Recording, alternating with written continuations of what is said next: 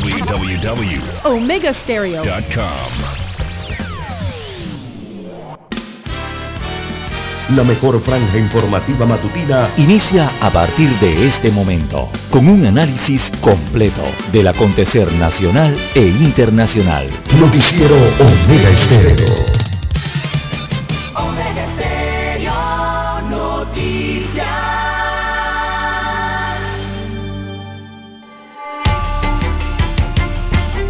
Continuación, los titulares, con los hechos que son noticias hoy.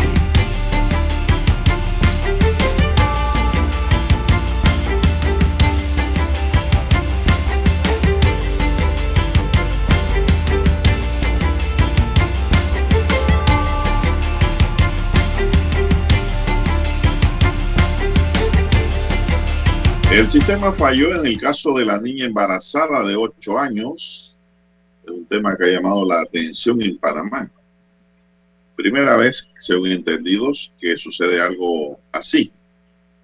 Una menor embarazada, pero de una edad, mínima. Tenemos una justicia intervenida, dice el abogado Carlos Lee. Bustamante deja la subdirección de la Caja de Seguro Social.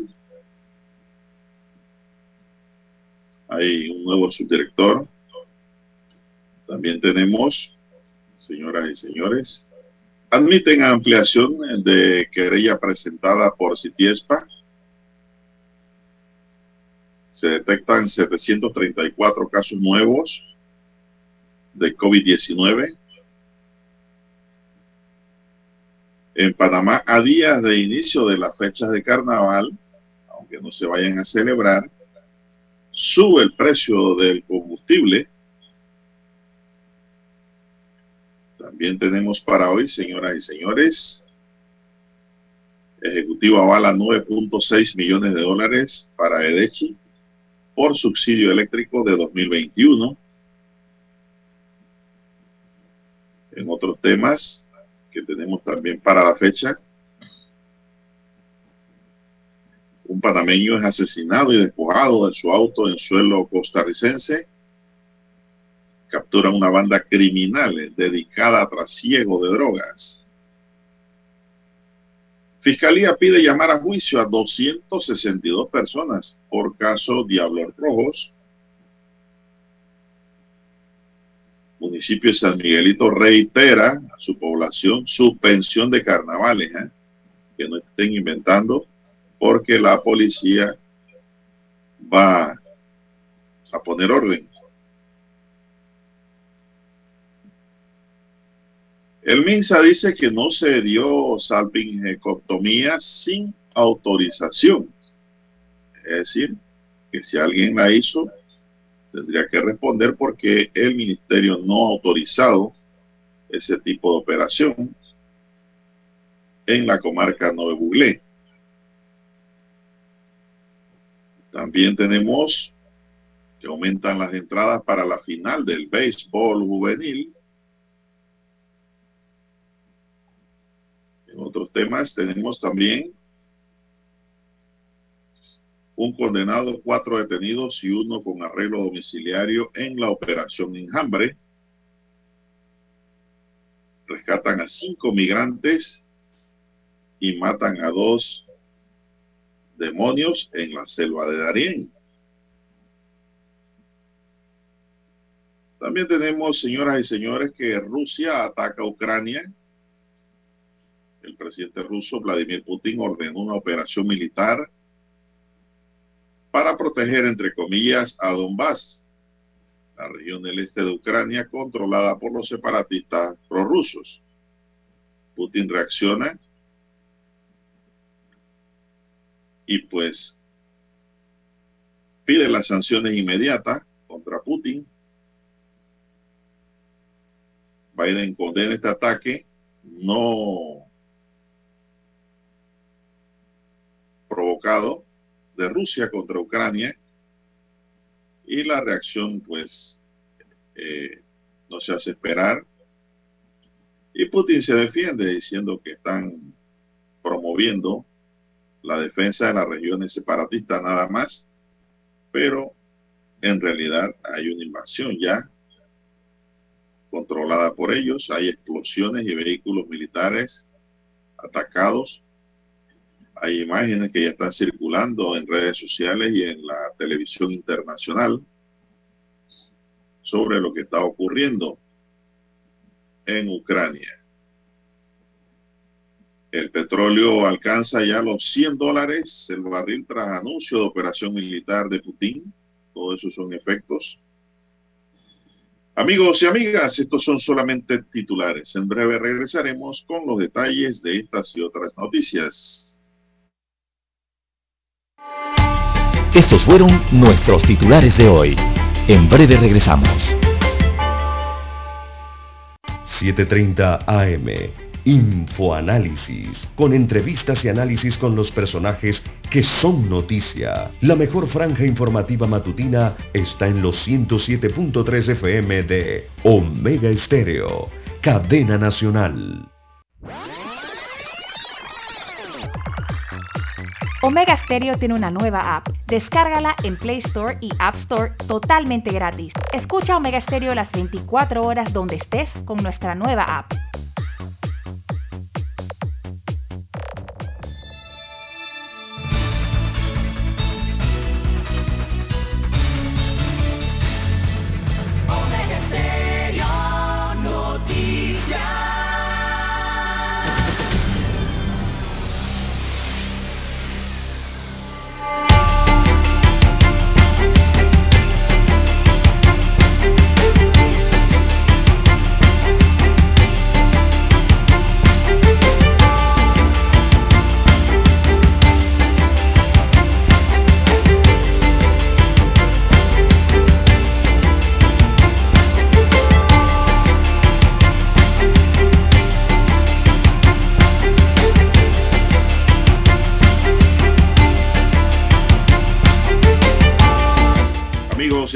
Muy buenos días. Hoy es jueves. Jueves 23 de febrero del año 2022. En el tablero de controles me acompaña don Daniel Arauz Pinto, el orgullo de Montoscuro. En la mesa informativa les saludamos. César Lara y Juan de Dios Hernández Sanur para presentarles la noticia, los comentarios y los análisis de lo que pasa en Panamá y el mundo. En dos horas de información, iniciando esta jornada como todos los días, con mucha fe y devoción, ante todo agradeciendo a Dios por esta bonita oportunidad que nos brinda hoy de poder compartir esta nueva mañana y así poder acompañarles en sus automóviles, en su puesto de trabajo, donde quiera que usted se encuentre a esta hora de la madrugada y en cualquier horario del día en otros lares del mundo. Tenemos oyentes internacionales, panameños que viven en el exterior o que trabajan o estudian, que nos siguen desde el exterior, desde China, imagínense, al otro lado del día y de la noche. Pedimos para todos salud divino tesoro, pedimos seguridad y protección ante tantos peligros, sabiduría y sobre todo mucha fe en Dios. Hay que tener fe. Esa es la carga de la batería espiritual. Si no hay fe, no hay energía espiritual. Es un tipo de energía invisible, pero que se siente yo quisiera saber cuántas personas ven la energía de la batería. Ninguna, ¿verdad? No se ve, pero ahí está la energía. ¿Y cómo se refleja cuando usted le pone la llave al carro? Él arranca. Quiere decir que esa batería está cargada. Bueno, así mismo hay que cargar la batería de la fe renovando la fe. Así es. Y si usted la perdió, porque también hay gente, claro, que la puede perder, ¿no? Por algún tipo de motivo, recupérela. Recupérala, pídale perdón a Dios por haber perdido la fe y agradezcale también que se le ayude a recuperar. Esa es la energía motora de la vida. Mi línea directa de comunicación es el WhatsApp doble seis catorce catorce cuarenta y cinco. Ahí me pueden escribir. Es mi línea directa de WhatsApp doble seis catorce catorce cuarenta y cinco. A su entera disposición para cualquier información que nos quiera enviar. Cualquier opinión corta, no sea muy larga. Así es, cualquier pregunta o consulta en tipo jurídico legal, ahí le respondemos gustosamente a su inquietud también se preocupe, hágalo con confianza. Bien, amigos y amigas, don César Lara está en redes sociales. Don César, ¿cuál es su cuenta de redes sociales? Bien, estamos en las redes sociales en arroba César Lara R, arroba César Lara R es mi cuenta en la red social Twitter. Allí puede enviar sus mensajes, sus comentarios, denuncias, fotodenuncias del reporte del tráfico temprano por la mañana. Buenos días a usted, don Juan de Dios, a usted, don Daniel, a todos los amigos oyentes a nivel de las provincias las comarcas del área marítima nos sintonizan a través de dos frecuencias a nivel nacional. También los que ya están conectados en omegaestereo.com, la cobertura allí es a nivel mundial. Los que ya han activado su aplicación de Omega Stereo, si no la tiene, bueno, búsquela en su tienda favorita, Android o iOS. Y también los muy buenos días a los amigos oyentes que ya nos sintonizan a través de sus televisores. Sí, Omega Stereo llega a su televisor. El canal es el 856 de Tigo, televisión pagada por cable a nivel nacional. Bienvenidos todos. ¿Cómo amanece para hoy, don Juan de Dios?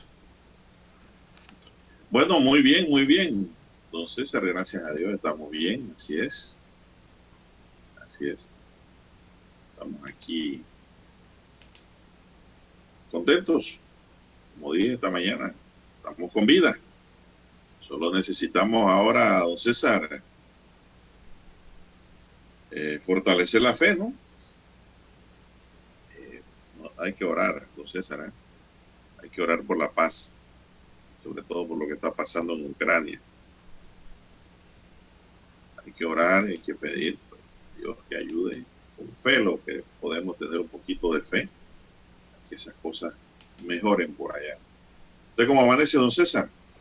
Muy bien, don Juan de Dios, aquí en Ciudad Capital también. Bien, eh, entramos a las informaciones, eh, don Juan de Dios. Bueno, y como cada mañana, eh, mm, el informe epidemiológico temprano por la mañana. Y sigue en descenso, sigue en descenso el tema del COVID-19 en el país, don Juan de Dios. La positividad sigue bajando, ha descendido a 8.2% la positividad del COVID-19 19 según el último informe epidemiológico. Eh, también se registraron 11 defunciones. Eh, se reportaron 734 casos nuevos y los contagios acumulados totalizan 752.907 de acuerdo a las autoridades. Y los decesos acumulados a lo largo de la pandemia ya van por 8.047. Los casos activos eh, al día de hoy, según la última cifra, eh, suman 8.715 casos activos eh, a nivel de la República. 8.715, de ellos 8.455 están en aislamiento domiciliario, o sea, son personas que están pasando la enfermedad en eh, sus casas, sus apartamentos, residencias, en el lugar donde habitan. Y tenemos que hay 48 pacientes en hoteles hospitalizados y 260 hospitalizados, de ellos 212 eh, están en salas y 48 pacientes se encuentran en unidades de cuidados intensivos. Ha bajado un poco la cifra de los cuidados intensivos. Así que, bueno, así está la cifra del COVID-19 en Panamá. La importante positividad sigue bajando 8%. Ayer estaba en 9, hoy va en 8, así que sigue en franco deceso. Esperemos que siga bajando aún más. El Ministerio de Salud informó que hoy estará cerrado el centro de hisopados del Estadio Nacional Rod Esto debido a que no habrá suministro de agua potable en el sector. Así que el viernes se reanuda la aplicación de las pruebas de hisopados allí en el Estadio Nacional Rod Hoy no atenderán allí porque no hay agua potable para el día de hoy.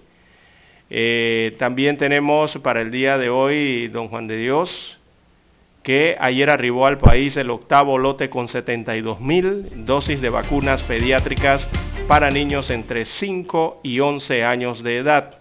Y con este nuevo embarque Panamá alcanza un total de 504 mil dosis recibidas, dosis pediátricas especificamos en este momento. Así que, bueno, son los principales datos que hay hoy para eh, COVID-19, don Juan de Dios. Hay que hacer la pausa. 11 fallecidos, Lara. Sí, hay que hacer... 11 fallecidos. ¿eh? Así es. 7 de las 24 horas y 4 que estaban ahí en dudas y que ya aclararon que era COVID también. Esos son los rezagados que actualizan 11 defunciones en total, porque eso o hay que sumarse la hora a ese gran número que ya lleva Panamá de fallecidos, 8.047. 8.047. Correcto. Hay que seguirse cuidando, don César. Oiga, estoy viendo mucha gente sin mascarilla, sobre todo en los restaurantes. ¿Por qué, don César? Digo esto. Porque hay que usar mascarilla. Ayer que anduve por mi ciudad natal, en un restaurante la gente en plena camaradería, echando cuentos sin mascarilla, ya en Veraguas. Y, don César, yo parecía extraño allá porque después que yo comí, me puse mi mascarilla y seguía hablando con mascarilla, pero la gente no. La gente como si aquí no hubiese COVID increíble, y sobre todo la juventud, César. Sobre todo la juventud que no tiene temor en llevar ese virus a su casa y que se le muera a sus familiares mayores. El virus mata. 11 muertos ayer. Y esto lo digo para que cada uno haga conciencia y lo transmita y lo diga. oiga, el COVID no se ha ido, esto no ha pasado. Bien, vamos a hacer una pausa, don Dani, regresamos.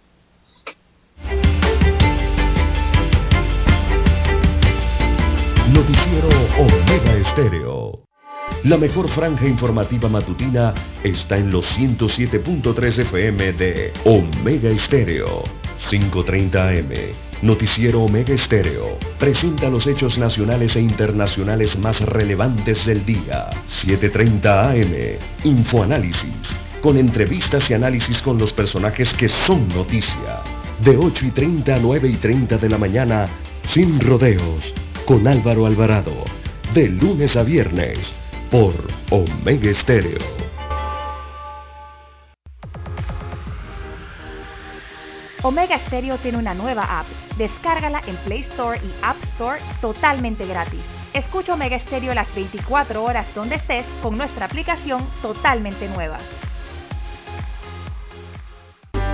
Centrales telefónicas. La casa del teléfono es tu mejor opción. Te asesoramos y ofrecemos buena atención. Con años de experiencia trabajando para ti. La casa del teléfono, ubicados en ya Brasil y lista hermosa. La casa del teléfono, líder de telecomunicaciones. La casa del teléfono,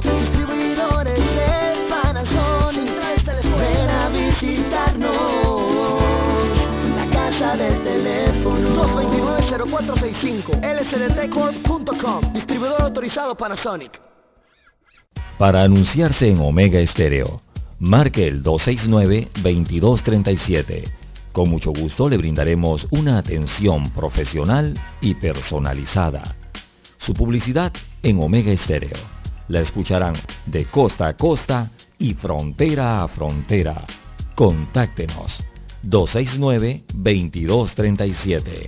Gracias.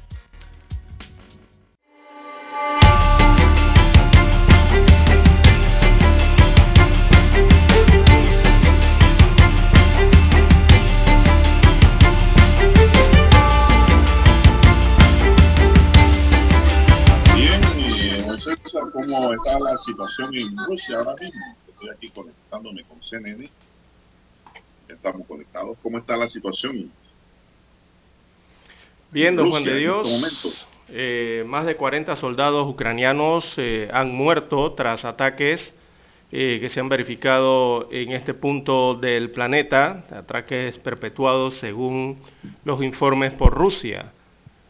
Así que esta es lo que la contabilidad que se lleva hasta el momento de ucranianos que murieron hoy en estos ataques perpetrados por el ejército ruso contra aeródromos y bases militares en territorio de este país, eh, según informó la presidencia de Ucrania.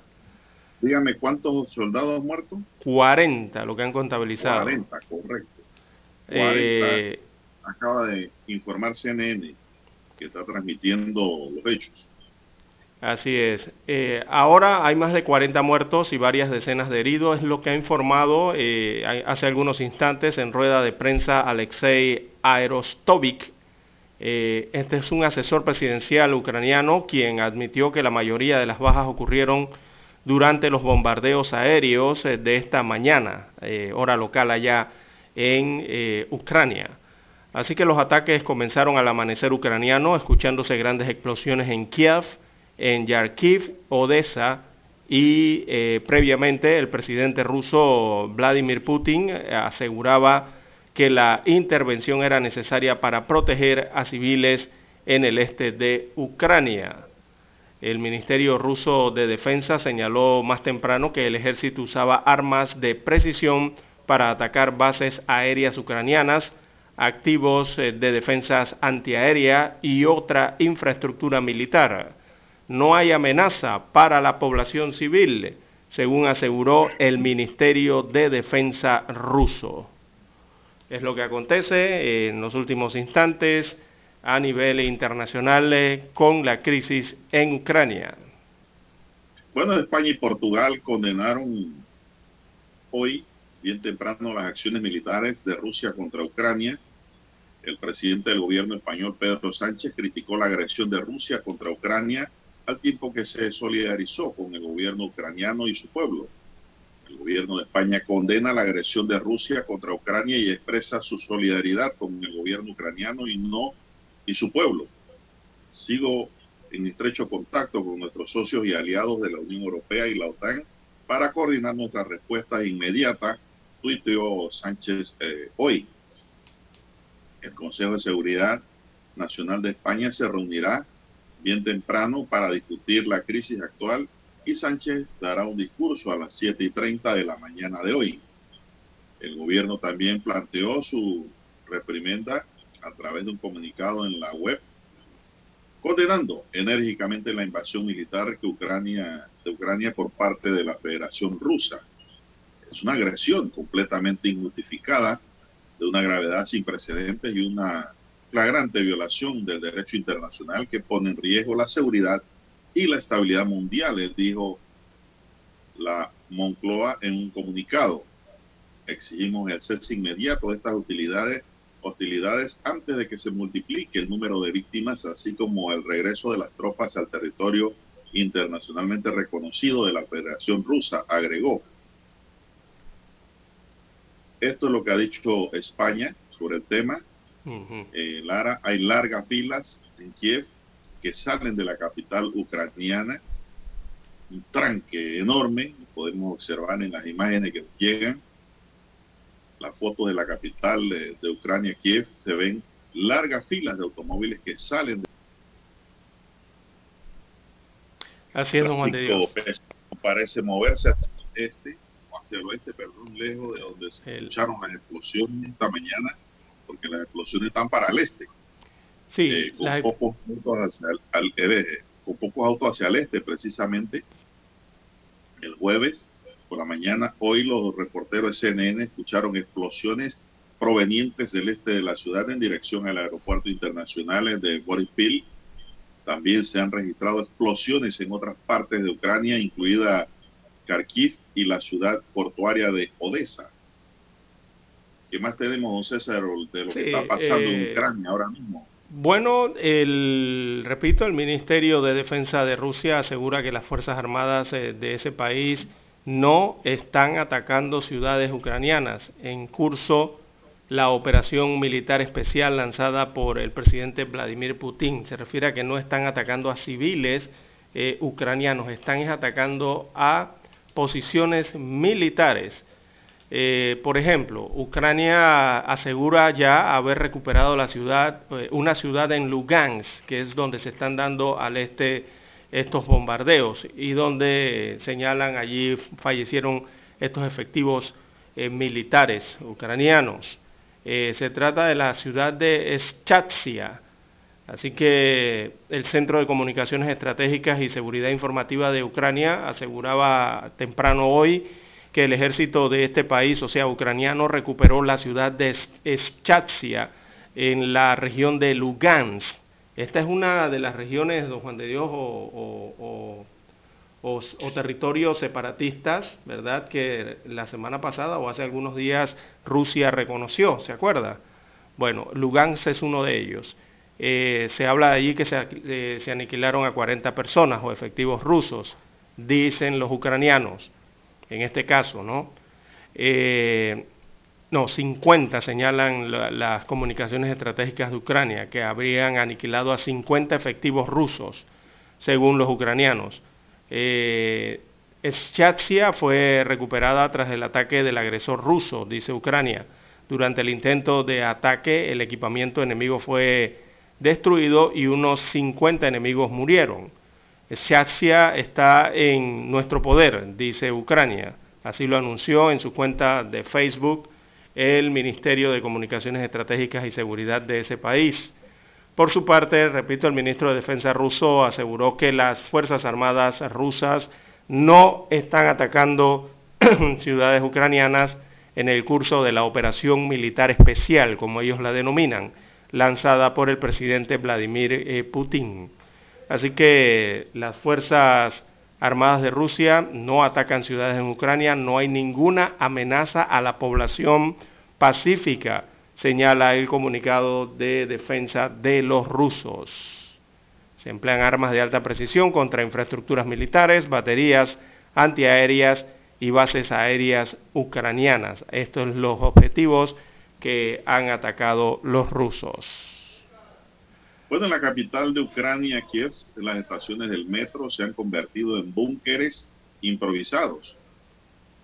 Testigos de en la ciudad le dijeron a CNN que las estaciones están llenas de personas que transportan suministros organizadas en grupo.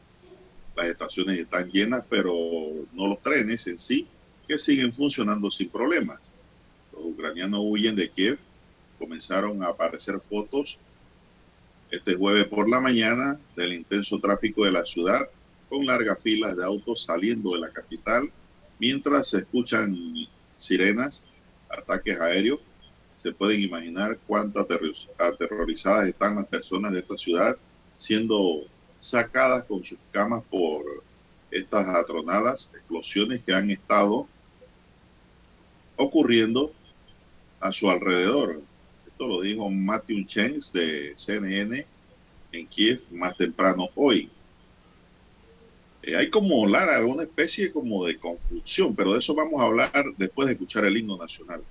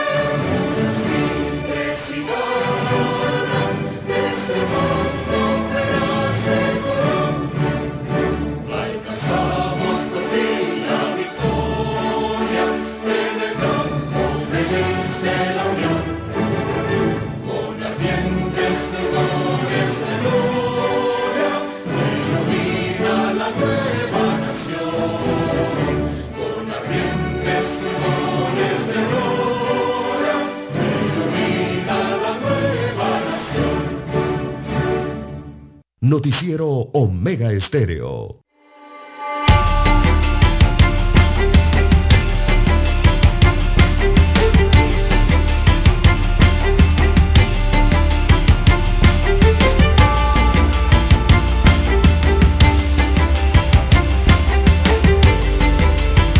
Bien, amigos y amigas de Omega Estéreo, cadena nacional, continuamos transmitiéndole lo que está ocurriendo ahora mismo en el conflicto entre Rusia y Ucrania.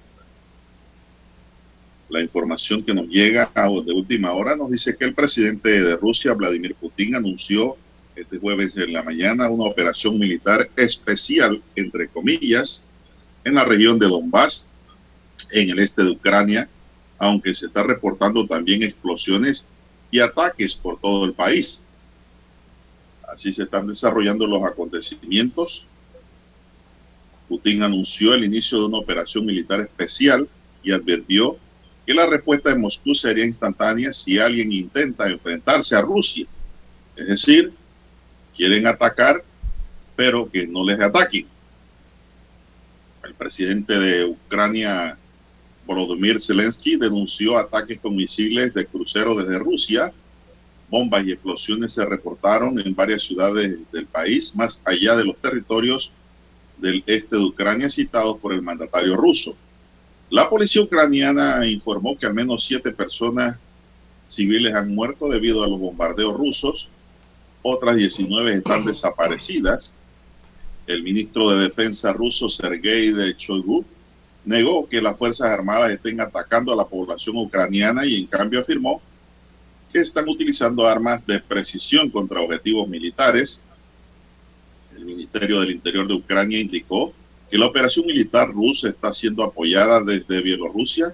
Cadenas de televisión occidentales captaron el momento en que tanques y tropas cruzaban la frontera ucraniana desde Bielorrusia.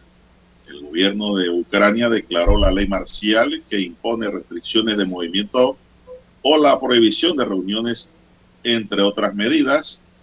El presidente de Estados Unidos, Joe Biden, el primer ministro británico Boris Johnson y otros líderes condenaron rotundamente la intervención de Rusia, nos informa BBC Mundo. Así es, don Juan de Dios. Rusia ataca bases aéreas y otros activos militares en Ucrania. Así que los militares rusos indicaron que se emplean, como usted ha señalado, armas de alta precisión contra infraestructuras militares, contra las baterías antiaéreas y contra las bases aéreas ucranianas. Esos son los objetivos eh, de los ataques eh, del ejército ruso. Señalan que no hay ninguna amenaza a la población pacífica por el tipo de eh, equipos militares que están utilizando que son de alta precisión. Según datos de inteligencia, las unidades y militares de las Fuerzas Armadas ucranianas, señalan los rusos, eh, abandonan masivamente sus posiciones, eh, según indica entonces el Ministerio de Defensa eh, ruso, que recalcó que los lugares donde las fuerzas ucranianas han depuesto las armas no son sometidos a ataques, según señala el Ministerio de Defensa ruso. Agregan entonces que las eh, declaraciones de, parte, de la parte ucraniana son sobre la pérdida de aviones y blindados por el ejército ruso. Eh, dicen los rusos que son una completa mentira, señalan los rusos, eh, ante las declaraciones que está haciendo el gobierno ucraniano sobre la pérdida de vida de militares rusos y pérdida de aviones y equipo blindado del ejército ruso. Bueno, es lo que se tiene hasta el momento, don Juan de Dios, eh, en esta situación eh, de estos ataques a las bases aéreas y objetivos militares eh, en Ucrania, ataques que está haciendo Rusia en este caso y evidentemente está respondiendo Ucrania con parte de su ejército, ¿verdad? Ucrania asegura por una parte haber recuperado la ciudad, una ciudad en Lugansk, ¿verdad? que se llama Schatsia, una región donde inició todo este bombardeo. Los ucranianos dicen que ya la han recuperado, mientras los rusos señalan que eh, han disminuido entonces su capacidad eh, de ataque en estas bases militares ucranianas y que no han atacado a civiles. Es lo que se tiene hasta el momento de parte y parte, don Juan de Dios. Bueno, seguiremos informando durante el transcurso del noticiero sobre lo que acontece en Ucrania, señores y señores. En otro tema, volviendo al plano nacional, eh, hoy pues y ayer ante todo don César se escandalizó el país sobre el caso de la niña embarazada de 8 años. Sí, correcto, sí. La situación de una niña de 8 años que resultó embarazada a consecuencia de un abuso sexual no es la única alerta. La presidenta de los ginecólogos Tetra, Isabel Lloyd, así lo dice. En el 2020 se contaron 392 nacimientos de niñas menores de 15 años, don César. Pero ya esta es, como dice, la tapa del coco para nuestro territorio. Una niña de 8 años que todavía debe estar jugando con muñecas, está embarazada. No había registro sobre esta edad eh, en estado de gravidez. Pero le voy a decir que esto es una gran maldad el que haya hecho esto, Lara.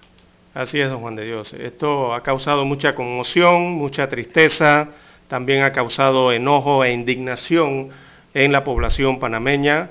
Eh, la verdad es que son algunos de los sentimientos que han surgido en algunos sectores de la sociedad a raíz de este caso de esta niña de tan solo 8 años de edad que quedó embarazada eh, debido al abuso sexual cometido por un hombre eh, cercano a la familia de la menor de edad, sujeto sospechoso que ya se encuentra bajo detención provisional y que fue imputado por el delito de violación sexual agravada. Eh, eh, eh, habría que buscar el código penal, allí no recuerdo la cantidad de años que estaría enfrentando de este señor, pero bueno, habrá que buscar el código primero. Así que la gran interrogante, la, sí, abuso sexual agravado, violación sexual agravada, ¿no? Eh, como por 18 a 20 años, Lara. Oh, sí, va por ahí arriba entonces. Sí, porque es agravado, ¿no? Bien, la gran interrogante eh, en estos momentos eh, es lo que puede ocurrir con esta menor de edad, don Juan de Dios, después de lo que le ha ocurrido. Evidentemente ella es inocente de toda esta situación, quizás no tenga conciencia de lo que realmente le está ocurriendo por la edad por la edad que tiene, ¿no? Ocho años de edad, eh, eh, ese, cerebro todavía, ese pensamiento no, no, no, ha, no se ha desarrollado, ¿no? Así que la gran interrogante es si esta niña de ocho años de edad debe continuar eh, forzosamente con el embarazo o si hay alguna otra opción para ella, por el tema de que cuando los familiares la han llevado a revisión y se han percatado entonces las autoridades médicas de que se trata de una niña de 8 años embarazada, eh, ya tiene 25 semanas de gestación. Entonces, allí vienen otras situaciones, otras condiciones especiales, ¿no? Don Juan de Dios, hay que, hay que hacer una pausa y entramos de lleno entonces en este tema.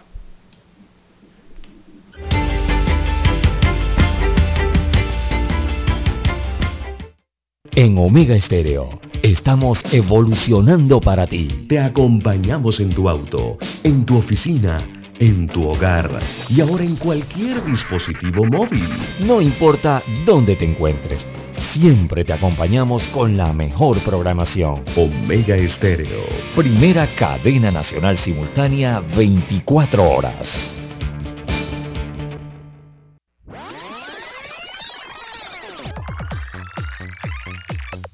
Omega Stereo tiene una nueva app. Descárgala en Play Store y App Store totalmente gratis. Escucha Omega Stereo las 24 horas donde estés con nuestra aplicación 100% renovada.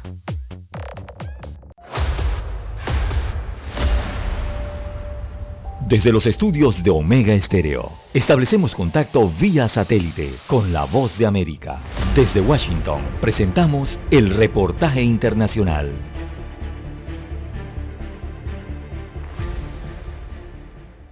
El calentamiento global y el cambio en los patrones del uso del suelo suponen que los incendios forestales calcinarán gran parte del mundo en las próximas décadas, lo cual provocará picos de contaminación de humo perjudicial para la salud y otros problemas que los gobiernos están poco preparados para enfrentar, según un informe de Naciones Unidas publicado este miércoles. La agencia AP informa que los siniestros ya han aumentado en el oeste de Estados Unidos, el norte de Siberia, el centro de India y el este de Australia, y que la probabilidad de incendios catastróficos en todo el mundo podría aumentar aún más de un 50% para el cambio de siglo, según el estudio del Programa Medioambiental de Naciones Unidas. Zonas que antes se consideraban seguras ante grandes fuegos dejarán de ser inmunes. Es el caso del Ártico, por ejemplo, donde según el documento es muy probable que aumenten de forma significativa. También es probable que aumenten los incendios forestales en bosques tropicales de Indonesia y el sur de la Amazonía, apunta el estudio. Según los investigadores de Naciones Unidas, los gobiernos han seguido dedicando mucho tiempo y dinero a combatir los fuegos y no el suficiente para prevenirlos. Los cambios de uso de la tierra pueden empeorar los incendios, como es el caso de prácticas de deforestación que dejan residuos que arden con facilidad y bosques a los que se prende fuego de forma deliberada para desmontar el terreno con fines agrícolas o ganaderos. En Estados Unidos, las autoridades presentaron hace poco un proyecto de 50 mil millones de dólares para reducir el riesgo de incendios en la próxima década, despejando bosques de forma más agresiva en torno a zonas de especial riesgo, donde se combinan la naturaleza y las zonas habitadas. Sin embargo, el gobierno del presidente Joe Biden apenas ha identificado una pequeña parte del financiamiento que exige el plan. Los investigadores de Naciones Unidas también recomiendan mayor conciencia sobre los riesgos por inhalación de humo que pueden afectar a decenas de millones de personas en todo el mundo cuando las nubes provocadas por grandes incendios recorren miles de kilómetros y cruzan fronteras internacionales. Leonardo Bonet, Voz de América, Washington. Escucharon vía satélite desde Washington el reportaje internacional.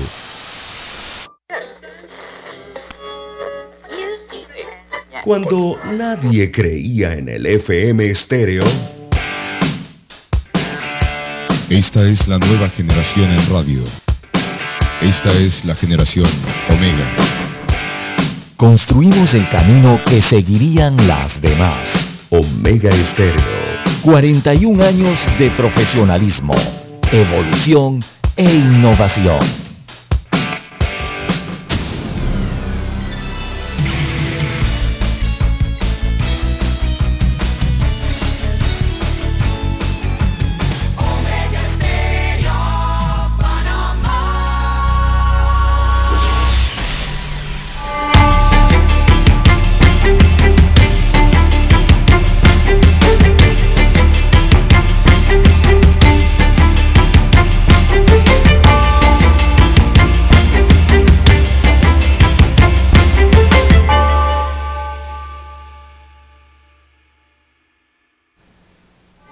César, dándole continuidad al tema que estábamos tocando antes de la pausa. El presunto violador de una menor de 8 años enfrenta un proceso, como dijo usted, con la justicia desde diciembre del año pasado. Ayer el Ministerio Público informó que el sujeto acudió a una audiencia de control de garantías el 29 de diciembre de 2021 de acuerdo con el Ministerio Público, debido a la gravedad de los hechos, se formuló la imputación y tras sustentar los riesgos procesales, principalmente la necesidad imperante de protección a la víctima, se explicó que se le aplicó la medida de detención provisional a este sujeto, la cual fue admitida por el juez de garantía. Atendiendo al interés superior de esta menor, es necesario garantizar su protección evitando la victimización generada ante estos hechos, reseñó, reseñó la institución.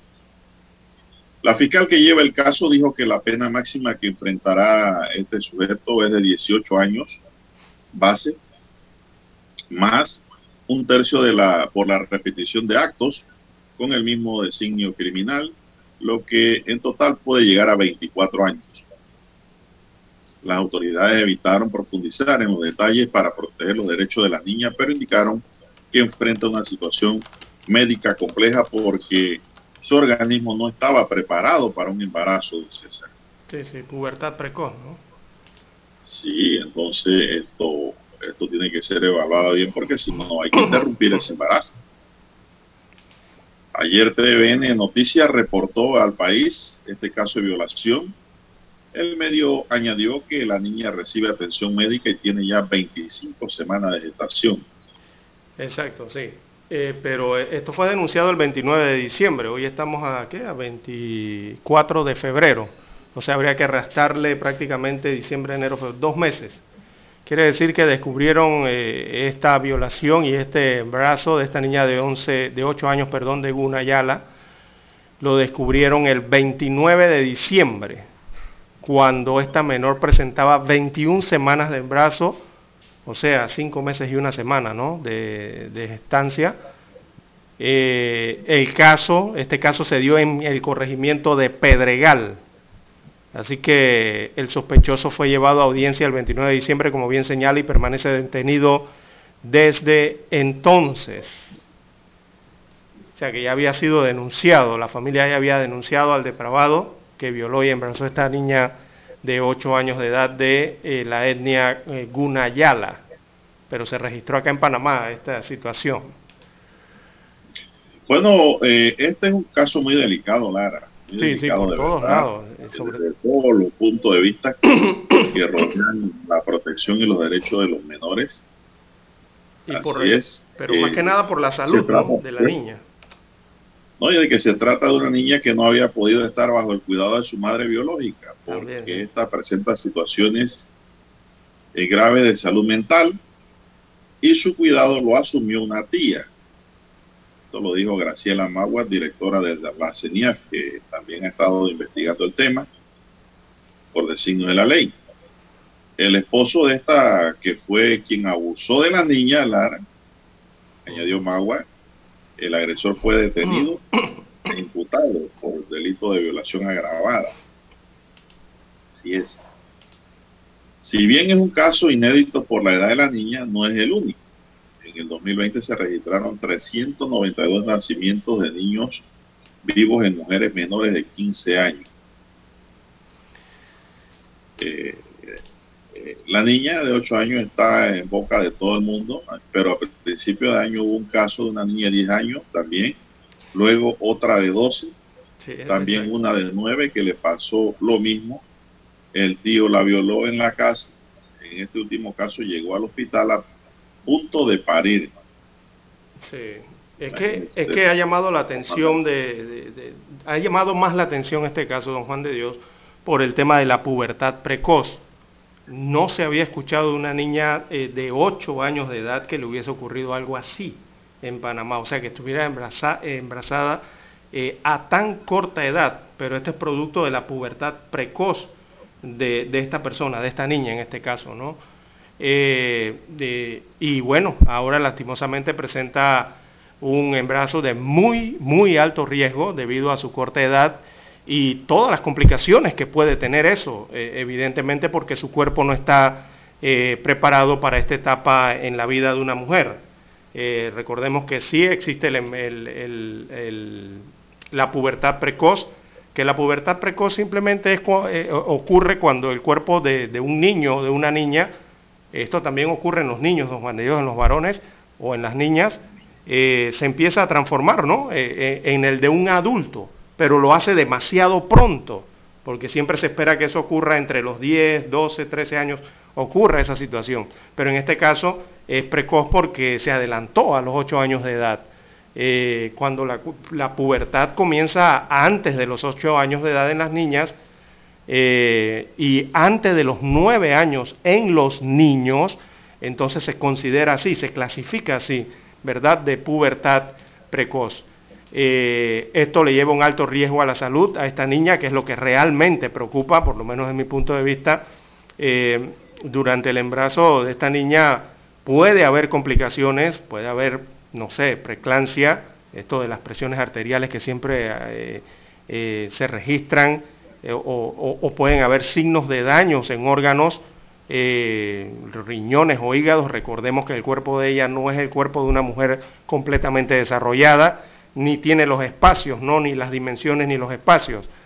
Eh, también eh, puede que esté frente a un parto prematuro, posiblemente, eh, o, pueda que exista desnutrición o riesgo de una hemorragia durante el parto o el posparto. Todas estas situaciones son las que están monitoreando ahora mismo los especialistas en ginecología y obstetricia del el hospital donde se encuentra esta niña prácticamente viviendo, porque la tienen allí para poder monitorearla constantemente, porque su organismo evidentemente no está preparado para enfrentar esta etapa de la vida que tiene, ¿no? Y que se le ha adelantado también. La pregunta que yo me hago, Lara, ¿por qué desde que se, hizo, se formuló la denuncia en diciembre aquí no se ha hecho nada para interrumpir? Exacto. Por eso, digo, por eso señalé que a los 21 meses eh, de embarazo eh, ya tenían conocimiento de la denuncia y se ha esperado hasta febrero, 25 semanas después. Es que esa eh, niña tiene en peligro hasta su vida, Lara. Por eso, o sea, realmente digo, lo que me, adicional a las otras aristas que tienen que ver con la parte legal, que lo otro, que lo meten preso, que es un depravado, todo lo que quieran, el problema es la vida de la niña. Para mi concepto aquí es lo principal, ¿verdad? Eh, y que hablar de la otra parte eh, psicológica, ¿no? es mucho eh, es mucho más complicado por la implicancia que tiene. Vuelve la edad nuevamente, el tema de la edad y que su cuerpo no está desarrollado completamente. Así que la niña evidentemente en el aspecto psicológico no va a estar preparada para ser madre. Ningún niño de 8, 9, 10 años está preparado para ser madre. Es más, ni siquiera sabe qué es eso. Eh, tal vez, eh, no sé, pueda ocurrir como ha ocurrido en otros casos de, niños tan pequeños, que no acepte el bebé después de que nazca porque simplemente ella no, tiene conciencia de ella no tiene conciencia de eso. todavía, exactamente. Eh, eh, exactamente. No está preparada para ser madre todavía no entonces eh, no solo em, por haber quedado embarazada a una edad en la que no está preparada para ser madre sino también porque es el resultado de una violación. Una niña a esa edad quizás repito no tiene siquiera conciencia de lo que le pasó o de lo que viene ahora con el tema del parto. Ni siquiera tiene conciencia de eso. Entonces allí es, donde están los riesgos de la vida, ¿no? la evaluación médica es la que va a determinar si ese, esa gestación puede continuar o no.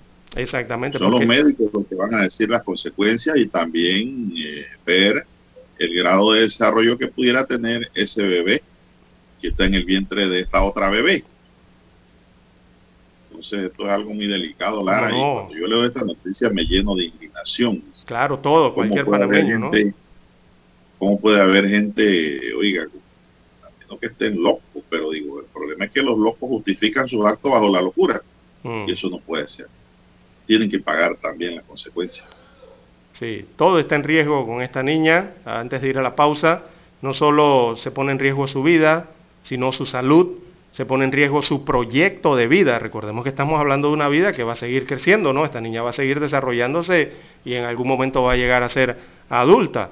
Eh, sino que también eh, se, atenta también con el tema de la salud mental de la propia niña, la parte emocional de esta niña, el tema de la autonomía corporal, como le llaman los médicos, los escuché mencionarlo ayer, importante, porque aquí eh, ella quizás no tenga un parto natural, don Juan de Dios, aquí tendrán que hacer una cesárea eso es evidente si continúa el embarazo.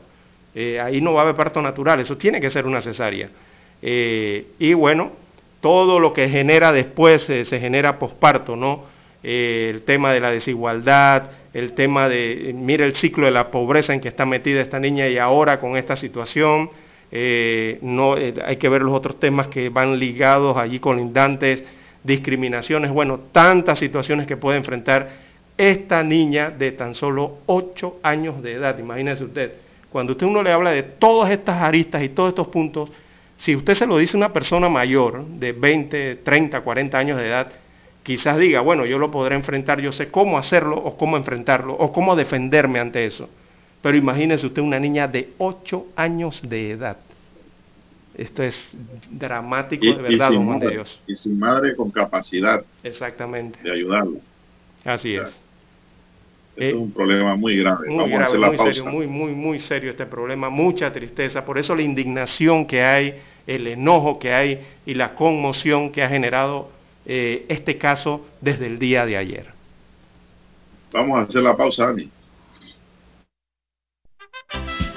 Infoanálisis. De lunes a viernes de 7 y 30 a 8 y 30 de la mañana por los 107.3 FM de Omega Estéreo. Con Guillermo Antonio Adames, Rubén Darío Murgas, Milton Enríquez Cohen y Camila Adames Arias. Infoanálisis, el programa para gente inteligente como usted.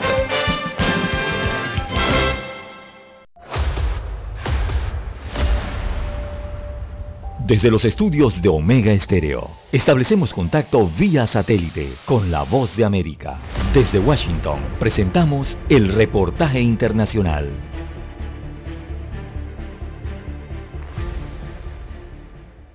El secretario de Defensa de los Estados Unidos, Lloyd Austin, aprobó un despliegue de unos 700 soldados sin armamento letal de la Guardia Nacional que ayudarán en el control de las áreas sensibles de la capital de Estados Unidos para evitar conflictos en el tráfico vehicular debido a las protestas que se anticipan para los próximos días y que incluye una caravana de camiones que llegaría desde distintos puntos del país y manifestarse contra la vigencia de medidas impuestas durante la pandemia.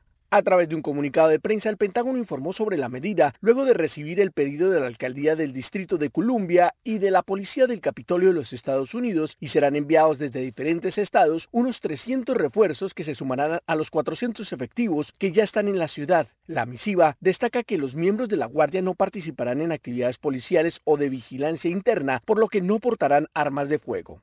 Por su parte, el jefe del Departamento de Policía Metropolitana, Robert Conti, advirtió a los residentes del área de Washington, D.C. que se mantengan alerta ante los cierres y congestiones de tráfico que podrían presentarse y remarcó que las autoridades están monitoreando constantemente el desarrollo de la situación y advirtió que la policía se encuentra en un estado continuo de alerta. Las protestas del gremio de los camioneros, inspiradas en los recientes hechos registrados en Canadá, estiman arribar a la capital estadounidense en los próximos días, justo antes del discurso del Estado de la Unión que el presidente Joe Biden pronunciará la noche del primero de marzo y buscan el levantamiento inmediato de algunas normas gubernamentales impuestas durante la pandemia, como los mandatos de vacunación o el uso de mascarillas.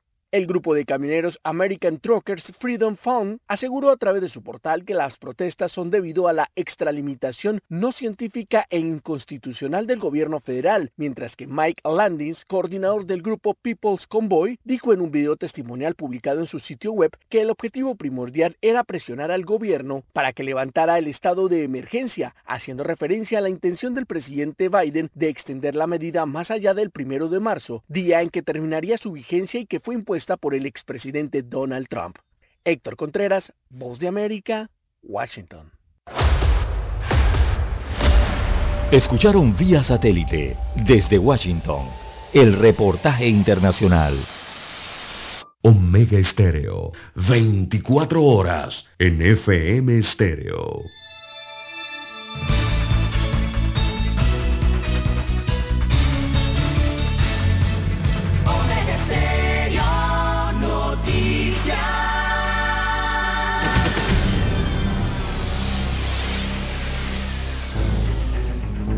Las noticias impresas en tinta sobre papel. Con ustedes. Escuchando el periódico. Los titulares de las primeras planas de los diarios estándares de circulación en Panamá.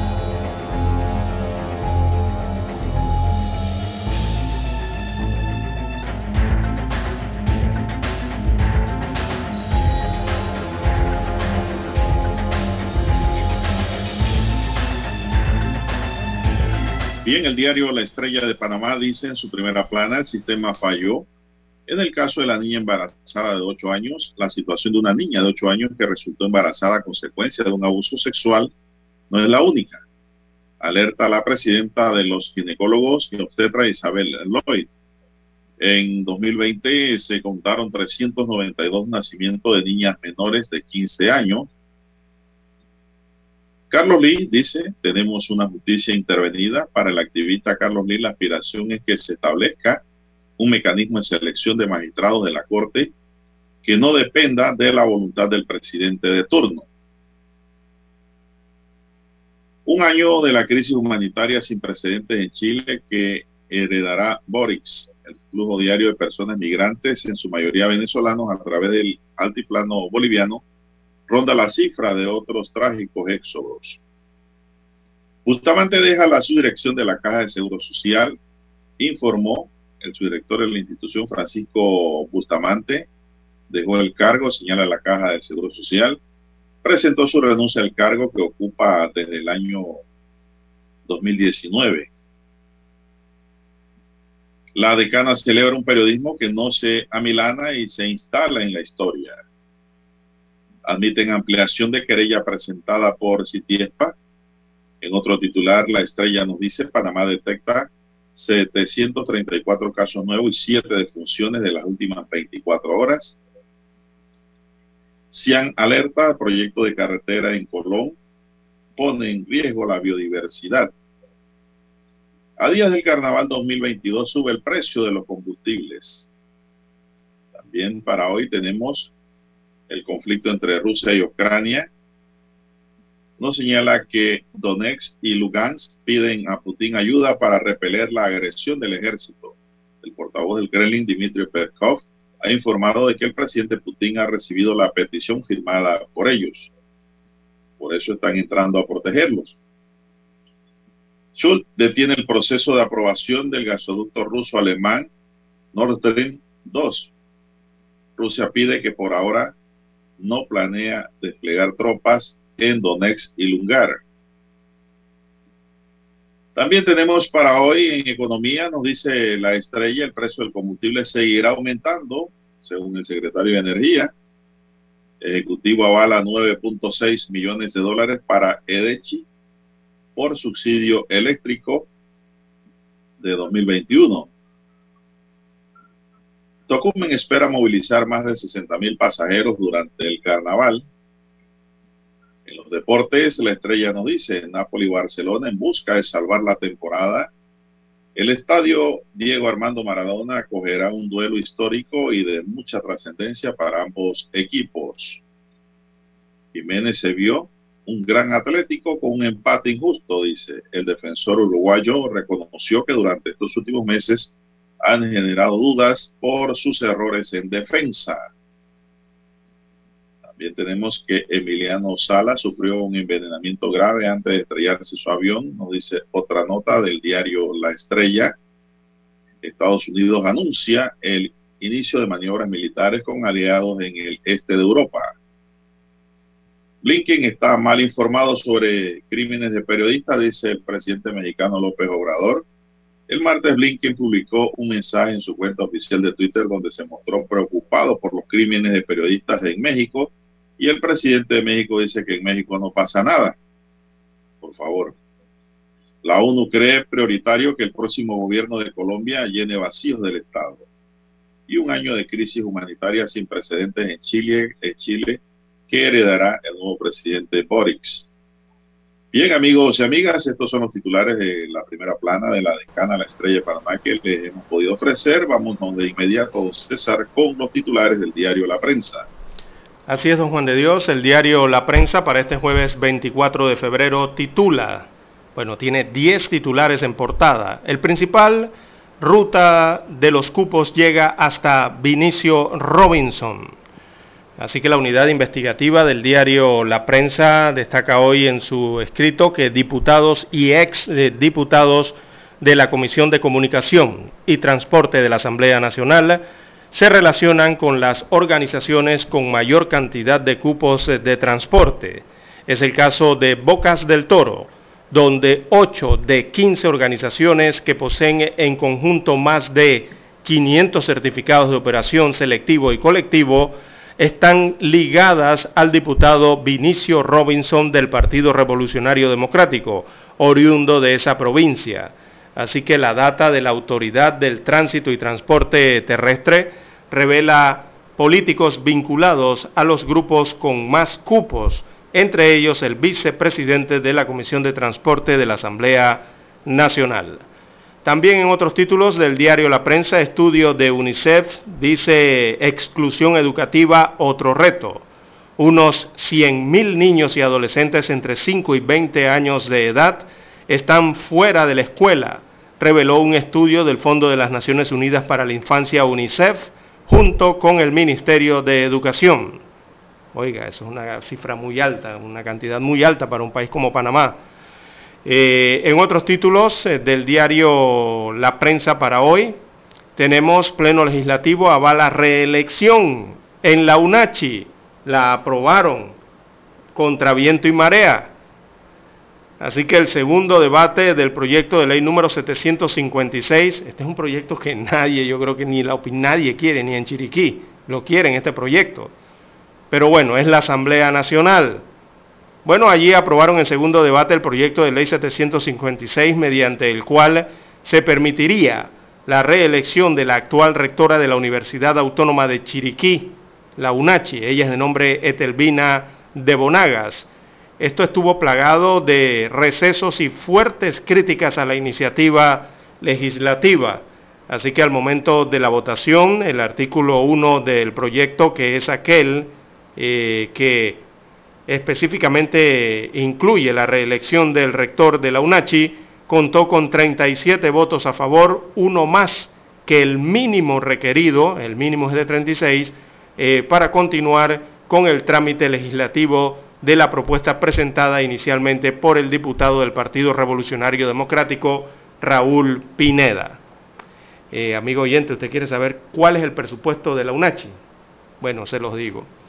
El presupuesto eh, que tiene la UNACHI anualmente es de 87 millones de dólares.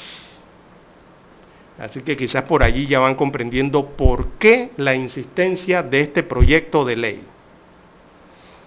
Bien, en otros títulos eh, del diario La Prensa para la mañana de hoy analizarán crisis financiera de empresa bananera, esto en el sector agrícola. El gobierno se comprometió a atender los reclamos que originaron las protestas eh, de los productores de plátano del Barú, de, eh, entre ellos la, la, crisis financiera que atraviesa Barú. Así que el tema sería analizado en una mesa de trabajo con el objetivo de evitar que los productores pierdan sus tierras, ya que una parte de estas fueron garantías para un préstamo.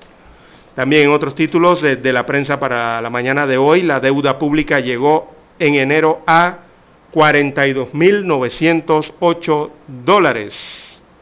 Así es, eh, don Daniel, no se asuste con la cifra. Bueno, el saldo de la deuda del sector público no financiero llegó a 42.908.4 millones de balboas al cierre de enero, una cifra que supera los 2.420 millones de dólares del saldo registrado en diciembre del 2021. O sea que en un mes eh, solicitaron más préstamos, 2.420 dólares en préstamos adicionales. Eh, bueno, es un tema de las finanzas públicas, eh, don Daniel, y eso significa que usted debe 10 mil dólares. Usted sí, usted mismo, debe 10 mil dólares. Bueno, y sus familiares también. Su hermana debe 10 mil dólares aproximadamente. Eh, tendría que aportar sus sobrinos también 10 mil dólares.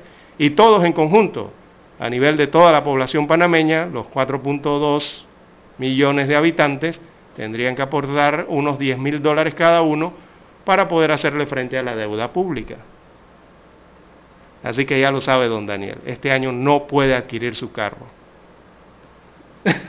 se asustó, mentira, compre su carro don Daniel, no se asuste. Bien, en otros títulos eh, para la mañana de hoy en economía, licitación para aseo de la línea 2 del metro queda desierta. Imagínese usted. También deportes, eh, la sección de deportes del diario La Prensa destaca la final del juvenil que llega al estadio Rod Caru. También la sección Vivir Más escogen finalistas para el proyecto La Gran Pared. En Panorama, eh, en la página 5A de la prensa, reportaje interesante, sin quórum para ratificar a directivos de la autoridad del Canal de Panamá. Se refieren a los nuevos directivos designados por el Ejecutivo, nombrados en este caso. Eh, la fotografía principal del diario La Prensa para la mañana de hoy, bueno, eh, fue captada en el este de Europa, específicamente en Ucrania. Rusia moviliza sus tropas y crece la tensión, destaca la fotografía. Apenas 50 kilómetros separaban ayer eh, a las tropas que se muestran en la gráfica, tropas rusas, de la frontera de la autoproclamada República Popular de Donetsk, en la región ucraniana de Rostov. El Kremlin dijo que las autoridades eh, prorrusas eh, pidieron su ayuda por las agresiones de Kiev, Kiev viene siendo la representación de Ucrania. Mientras gran parte del mundo condena estos movimientos y llama a la paz. Bueno, este conflicto, eh, Rusia eh, ha bombardeado algunas posiciones del ejército eh, ucraniano que se encuentra sobre este territorio de la República Popular de Donetsk, que recientemente Rusia, bueno, aceptó su independencia prácticamente, ¿no? Y los prorrusos entonces le han pedido a Rusia, los prorrusos de esa, eh, de esa República de Donetsk, le han pedido a los rusos protección, defensa, y es lo que han hecho los rusos en las últimas horas. Bien, amigos oyentes, estos son los títulos que presenta para la mañana de hoy la portada del diario La Prensa. Con ella concluimos la lectura de los principales titulares de los diarios estándares de circulación nacional. Hasta aquí, escuchando el periódico. Las noticias de primera plana, impresas en tinta sobre papel. 7.30 AM. Infoanálisis, con entrevistas y análisis con los personajes que son noticia. La mejor franja informativa matutina está en los 107.3 FM de Omega Estéreo, cadena nacional. Para anunciarse en Omega Estéreo, marque el 269-2237. Con mucho gusto le brindaremos una atención profesional y personalizada. Su publicidad en Omega Estéreo. La escucharán de costa a costa y frontera a frontera. Contáctenos 269-2237. Gracias.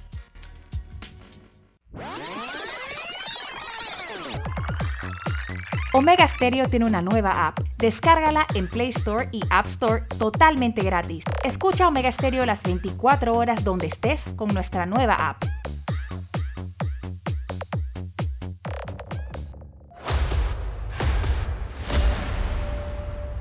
Desde los estudios de Omega Estéreo, establecemos contacto vía satélite con la voz de América.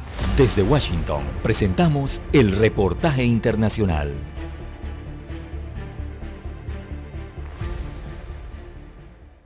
La administración del presidente Joe Biden anunció medidas adoptadas por el gobierno federal y la industria privada que, según afirmó, reforzarán la cadena de suministro de materiales terrenales y minerales fundamentales utilizados en tecnologías desde, electrodomésticos y productos electrónicos hasta sistemas de defensa, afirmando que estos pasos reducirán la dependencia de Estados Unidos de China, un importante productor de estos elementos. Por ejemplo, para construir aviones militares a reacción se necesita el litio y el cobalto, materiales raros. Lo mismo ocurre con los automóviles, las computadoras, los teléfonos y prácticamente todos los demás productos electrónicos que consumimos. El martes, el presidente Joe Biden anunció medidas que el gobierno federal y la industria privada tomarán que, según dijo, reforzarán la cadena de suministro de tierras raras y otros minerales críticos, ya que en este momento China controla la mayor parte del mercado mundial de estos minerales.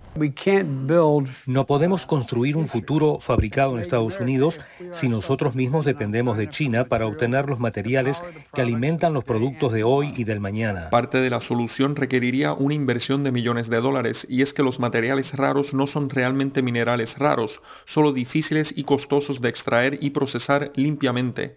Estados Unidos es el segundo mayor país minero de tierras raras después de China según los últimos datos del gobierno y son elementos críticos para la transición a una energía más limpia. Otros pasos que anunció la Casa Blanca incluyen un proyecto piloto para recuperar minerales críticos de los desechos de las minas y proyectos para reciclar materiales de baterías. A principios de esta semana, Beijing anunció sanciones destinadas a restringir el acceso a minerales de tierras raras por parte de Lockheed Martin y Raytheon, dos empresas estadounidenses que brindan servicios de mantenimiento a los sistemas de defensa antimisiles de Taiwán, que China considera su provincia separatista. El mes pasado, los legisladores estadounidenses presentaron un proyecto de ley bipartidista en el Senado que prohibiría a los contratistas de defensa adquirir materiales raros de China para 2026 y obligaría al Pentágono a crear una reserva estratégica de esos minerales para 2025. John F. Burnett, Voz de América, Washington. Escucharon vía satélite desde Washington el reportaje internacional. La mejor franja informativa matutina está en los 107.3 FM de Omega Estéreo. 5.30 AM. Noticiero Omega Estéreo. Presenta los hechos nacionales e internacionales más relevantes del día. 7.30 AM. Infoanálisis. Con entrevistas y análisis con los personajes que son noticia. De 8 y 30 a 9 y 30 de la mañana. Sin rodeos. Con Álvaro Alvarado. De lunes a viernes por Omega Estéreo. En el grupo editorial El Siglo y la Estrella nos preparamos para la selección de las 25 mujeres más destacadas edición 2022. 100 mujeres profesionales de todos los ámbitos nominarán a sus candidatas en ciencia, cultura, política, deporte y emprendimiento. A partir del 1 de marzo, Mes Internacional de la Mujer, se publicarán todas las nominadas en La Estrella y El Siglo. Forma parte de este proyecto único que reconoce el aporte de la mujer panameña. Omega Estéreo, 24 horas en FM Estéreo. Es momento de adentrarnos al mar de la información. Este es el resultado de nuestra navegación por las noticias internacionales más importantes en este momento.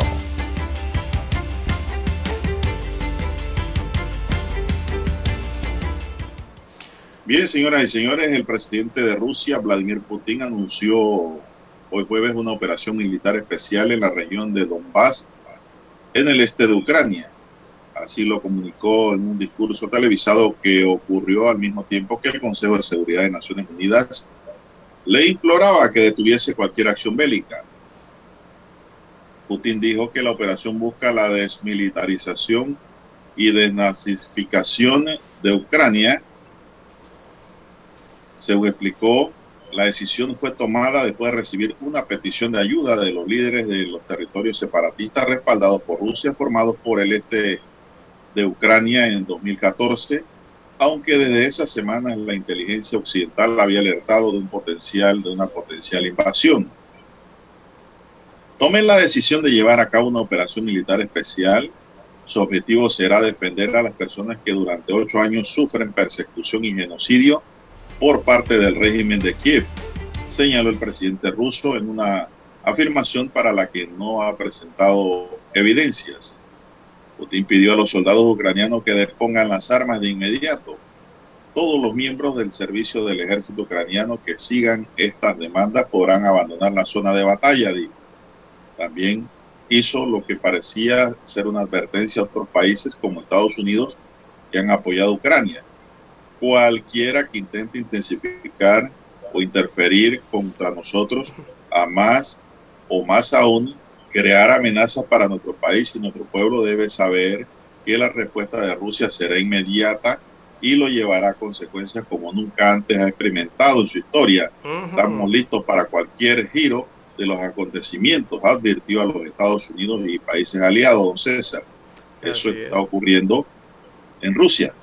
Así es, don Juan de Dios, ese sorpresivo discurso televisivo, entonces, en que anunció esta acción militar especial en el este de Ucrania el eh, presidente ruso Vladimir Putin y advirtió de las consecuencias eh, si, que, si es que los países occidentales interfieren en eso, ¿no?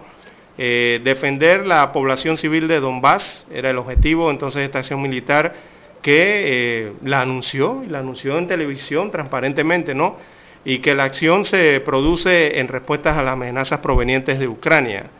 Eh, agregaba o remarcaba, como usted bien señala el presidente Putin, que no tiene el objetivo de ocupar Ucrania. Lo dijo claramente en esa transmisión televisiva. No tenemos el objetivo de ocupar Ucrania y que la responsabilidad del derramamiento de sangre recae en el régimen ucraniano. Eh, al advertir también entonces al resto de los países de las consecuencias eh, si intentan obstaculizar la acción rusa, tendría consecuencias que nunca han visto. Además, esto hay que subrayarlo, don Juan de Dios, porque Rusia sigue siendo una de las potencias nucleares más poderosas del planeta, don Juan de Dios. Eso no hay que perderlo de vista. Por lo que ningún agresor potencial, según el presidente Putin, debería tener dudas de que será completamente derrotado según las propias palabras del presidente ruso. Entonces, eh, ahí es donde está la situación, ¿no? De la parte diplomática y el tira y jala que hay con esta situación de Ucrania. En cuanto a la esfera militar, la Rusia moderna, incluso después del colapso de la Unión de Repúblicas Socialistas Soviéticas y la pérdida de gran parte de su potencial nuclear, es hoy una de las potencias nucleares más poderosas, según detalló el presidente ruso. Y lo que es más, tiene ciertas eh, ventajas en una serie de armas de última generación. En este sentido, no debe haber ninguna duda de que un ataque directo a Rusia conduciría a la derrota y consecuencias nefastas para el agresor potencial, según les remachaba y les advertía el presidente eh, ruso en esa transmisión televisiva. Eh, él acusó a Estados Unidos y sus aliados de ignorar las eh, demandas de Rusia, de impedir que Ucrania se una a la OTAN, esa es la principal demanda de Rusia, y ofrecer garantías de seguridad a Moscú dijo que la operación militar rusa tiene como propósito garantizar una desmilitarización de Ucrania, como usted bien ha remarcado, don Juan de Dios. Bueno, eh, Vladimir Putin en su discurso de ayer eh, volvió a repetir los peligros de que Ucrania sea admitida a la OTAN. La organización no tiene ni siquiera en agenda su aceptación y es solo una aspiración de Kiev. Y aseguró que si el país se une a la alianza, Rusia estaría en riesgo de un ataque, don César. Así es. Esto es lo que está ocurriendo. Sí, e, evidentemente el, el, riesgo del que habla Putin de un ataque es porque si Ucrania entra a la OTAN, recordemos que la frontera más amplia, después de, digo, las que está hacia, más hacia el oriente de Rusia, eh, hacia el este de Rusia, o, el, esto viene siendo el sureste de Rusia, la franja de frontera más amplia de más kilómetros que hay es la que tiene con Ucrania. Y si Ucrania entra a la OTAN, ya usted sabe lo que hace la OTAN, ¿no? Formas parte de la OTAN y allí los equipos militares, todo esto pueden, pueden estar sobre el territorio de Ucrania. O sea, estarían más cerca de Rusia, más cerca de la frontera con Rusia. Entonces eso es lo que está viendo Putin. ¿Verdad? Esa amenaza ¿no? del, que habla de la seguridad de su país. Así que el Tirijala va por allí. Rusia sostiene que la acción es para defender las zonas de Donbass y la zona de Lugansk, ¿verdad? Que son repúblicas separatistas a las cuales Rusia reconoció recientemente. Son repúblicas separatistas, don César, de Ucrania. rebeldes rebeldes del gobierno de Ucrania. Son prorrusos. Eh, sí, exactamente, son prorrusos. Pero están en territorio, eh, digo, en territorio que se entiende sobre el mapa geográfico de Ucrania. Ellos están allí incluidos dentro. Pero que no domina Ucrania. Exactamente. Pero al estar dentro del territorio ucraniano, eh, evidentemente que las Fuerzas Armadas ucranianas seguramente, digo, evidentemente están allí, en esos territorios, porque es lo que han bombardeado esta mañana, ¿no? Esos conflictos han arrojado ya 14 muertos, eh, 14 mil muertos, don César. Por años, sí, por años. Así es. Eh, bueno, Putin ya había pronunciado un discurso televisado en el que anunció que reconocía la independencia de dos áreas de Ucrania controladas por los separatistas respaldados por Rusia eso fue visto por los analistas como el paso previo a la operación militar. De hecho, este mismo miércoles las regiones rebeldes prorrusas en Ucrania pidieron a Putin el envío de las tropas. Y Putin ni corto ni perezoso se las envió. Putin ordenó el envío de tropas a Donetsk y Lugansk tras reconocer la independencia de las regiones rebeldes de Ucrania. Entre los razonamientos de Putin contra Ucrania los hay de orden histórico y de seguridad para su país. Vamos a Washington y regresamos.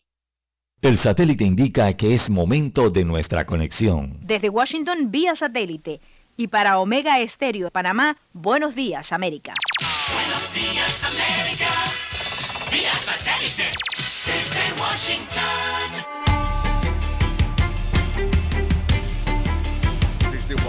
Les informa Henry Llanos.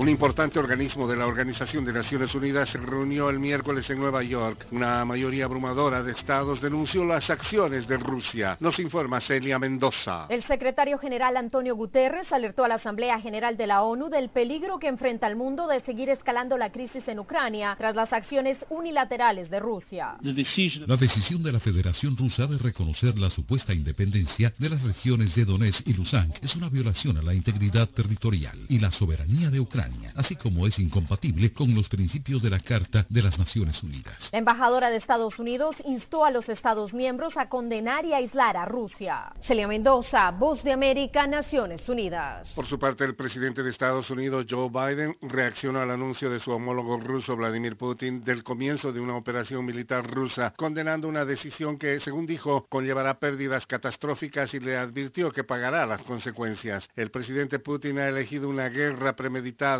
que conllevará pérdidas catastróficas, dijo Biden en un comunicado en el que agregó que próximamente anunciará las nuevas consecuencias que Estados Unidos y sus aliados impondrán a Rusia por esta agresión innecesaria contra Ucrania, la paz y estabilidad globales. Especialistas sostienen que el bolívar, la moneda oficial de Venezuela, continúa perdiendo terreno como medio de pago en el país. Desde Caracas nos informa Carolina Alcalde. Un estudio que utilizó 354 establecimientos comerciales como muestra y que fue presentado por el Observatorio Venezolano de Finanzas reveló que la mitad de las transacciones que se llevaron a cabo en la capital del país ocurrieron en moneda extranjera, como expuso José Guerra, miembro del observatorio. No es verdad que el bolívar haya venido ganando terreno como moneda para la transacción. El dólar ha venido ganando terreno. En estos dos primeros meses ganó 10 puntos porcentuales, de 26,6 a 37,3 y el bolívar pasó de 73,4 a 62,7. Carolina, alcalde Voz de América, Caracas. Israel disparó varios misiles hacia posiciones militares sirias próximas a la capital Damasco en la madrugada de hoy jueves y mató a tres soldados además de causar daños materiales, según reportaron medios estatales. La mayoría de los misiles israelíes fueron derribados por defensas aéreas sirias, según dijo un funcionario militar no identificado citado por la televisión estatal. Algunas posiciones militares cerca de Damasco fueron alcanzadas y tres soldados fallecieron en el operativo, según agregó. Desde Washington vía satélite y para Omega Estéreo de Panamá hemos presentado Buenos Días América. Buenos días, América. Vía satélite. Desde Washington.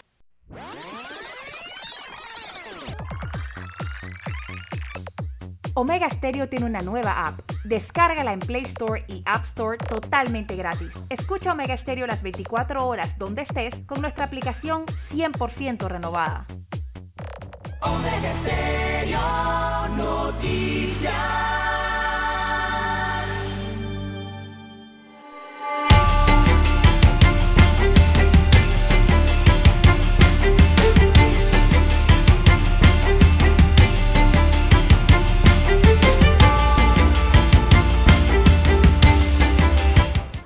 Bueno, continuamos, don César. Esto, bueno, habíamos quedado como incompleto en el tema de la niña que salió embarazada o que embarazaron, Lara, por abuso. Sí, Es la palabra correcta, porque si digo salió embarazada, quiere decir que ella daba consentimiento. Y ningún menor de edad puede dar consentimiento por ley porque no tiene capacidad legal para poder hacerlo. Por eso es que existen las leyes protectoras de los menores. Bien. Dicho esto, esto estamos hablando del tiempo que lleva la niña embarazada, ¿verdad? Sí, correcto. Fue descubierto en diciembre este embarazo y, Bueno, mire, y la denuncia. César, el aborto, el aborto provocado en Panamá es un delito, ¿ah? Vamos a partir de allí. Sí, comenzando, sí. El aborto provocado es un delito y si lo provoca, dice el Código Penal, don César, eh, lo practica la propia mujer, eh, eso tiene una pena de uno a tres años, ¿no? Eh, quien culposamente también eh, cause a otro, perdón, eh, quien provoque el aborto de una mujer con el consentimiento de ella, tiene también pena. Esto es para si un médico lo practica Lara, aunque la mujer le diga hágame esto, y el médico lo hace y no hay una autorización legal Forzada. superior, es es un delito. Exacto. Eso tiene pena de 3 a 6 años. Y quien provoque pues el, el aborto de una mujer sin su consentimiento también tiene una pena. Va aumentando esto. Aquí va de 5 a 10 años. Y si pues lo provoca a Lara un compañero o conviviente, llámese esposo, compañero o lo que usted quiera, se le sube una sexta parte. Bien, eso es el concepto general del aborto en Panamá. ¿En qué momento es sancionado? Y es prohibido por ley. Pero viene la excepción de la que hemos venido hablando. Correcto. No se aplicarán las penas señaladas en los artículos anteriores, nos reza el artículo 144 del Código Penal, si el aborto es realizado con consentimiento de la mujer para provocar la destrucción del producto de la concepción ocurrida como consecuencia de una violación carnal debidamente acreditada en instrucción sumaria. La mujer puede optar para no seguir con ese aborto y son los abortos legales. Si el aborto es realizado con el consentimiento de la mujer por graves causas de la salud que pongan en peligro la vida de la madre o del producto de la concepción es otra de las causas en donde se da el aborto que no lleva penalización porque es legal. Forzosa. ahí, Bien, ¿no? en el caso del numeral 1 que les dije, es necesario que el delito sea de conocimiento de la autoridad competente y que el aborto se practique dentro de los dos primeros meses Ay, de ay. Dos primeros esta niña meses. lleva 25 semanas. ¿Cuántos meses hay Dos ahí? primeros meses serían ocho semanas. Ocho semanas. La ley establece ocho semanas, pero ya lleva, fue descubierta eh, esta situación cuando tenía 21 semanas de gestación y ahora públicamente ya se conoció a, los 20 a las 25 semanas de gestación. Bueno, indudablemente que ese, esa situación no califica en ese numeral 1. No, no, no. Pero hay un numeral 2. Pero hay que ver riesgo de la vida de la niña, ¿no? Bueno, voy a ese numeral 2. Póngame atención. Adelante. Aquí nos dice la norma que corresponderá a una comisión multidisciplinaria designada por el Ministerio de Salud determinar las causas graves de la salud y autorizar el aborto. En ambos casos el aborto debe ser practicado por un médico de un centro de salud del Estado. El médico o profesional de la salud que sea asignado por la comisión multidisciplinaria designada por el Ministerio de Salud o por sus superiores para la realización del aborto tiene también derecho, Lara, a alegar una objeción de conciencia por razones morales, religiosas o de cualquier índole para abstenerse a realizarlo también. ¿ah? Eh, Está clarito No es ahí. que el médico va a hacer lo que le digan, el Exacto. médico tiene derecho también ¿no? a hacer sus objeciones. Pero a lo que voy, don César, La opción. esto, eh, cuando exista graves causas de salud que pongan en peligro la vida de la madre o del producto. Allí Es que es- no eh, importa la cantidad de, de semanas que haya tra- transcurrido, se puede practicar, pero tiene que ser ordenado por Una una, comisión. comisión interinstitucional. eh, allí es. Ese es lo que le llaman el aborto legal en Panamá. Exactamente. Era lo que preguntaba al inicio del noticiero don Juan de Dios cuando tocamos el tema de, la gran interrogante, ¿no? A pesar de todo lo que hay envuelto alrededor de este caso. Es la gran interrogante eh, que yo hacía, es que si esta niña de 8 años debe continuar forzosamente con el embarazo. Eh, eh, o sea, esa es la parte que ya tienen que analizar los médicos, el sistema de salud, ¿verdad? Y la respuesta está aquí prácticamente en lo que usted acaba de leer de- de- de- del código ¿no? Penal. La decisión no sabemos. ¿Qué decisión van a tomar todavía? No la sabemos. se sabe. No se sabe, eso, eso, eso no. Pero bueno, hay que ver si tiene otras opciones o no. Yo, don Juan de Dios, ante la situación de esa pubertad precoz eh, y el embarazo de esta niña de esta edad, eh, evidentemente no solo pone en riesgo la vida de la niña y la salud de la niña, eh, pone en riesgo muchas Bueno, cosas, don César, Juan de Dios.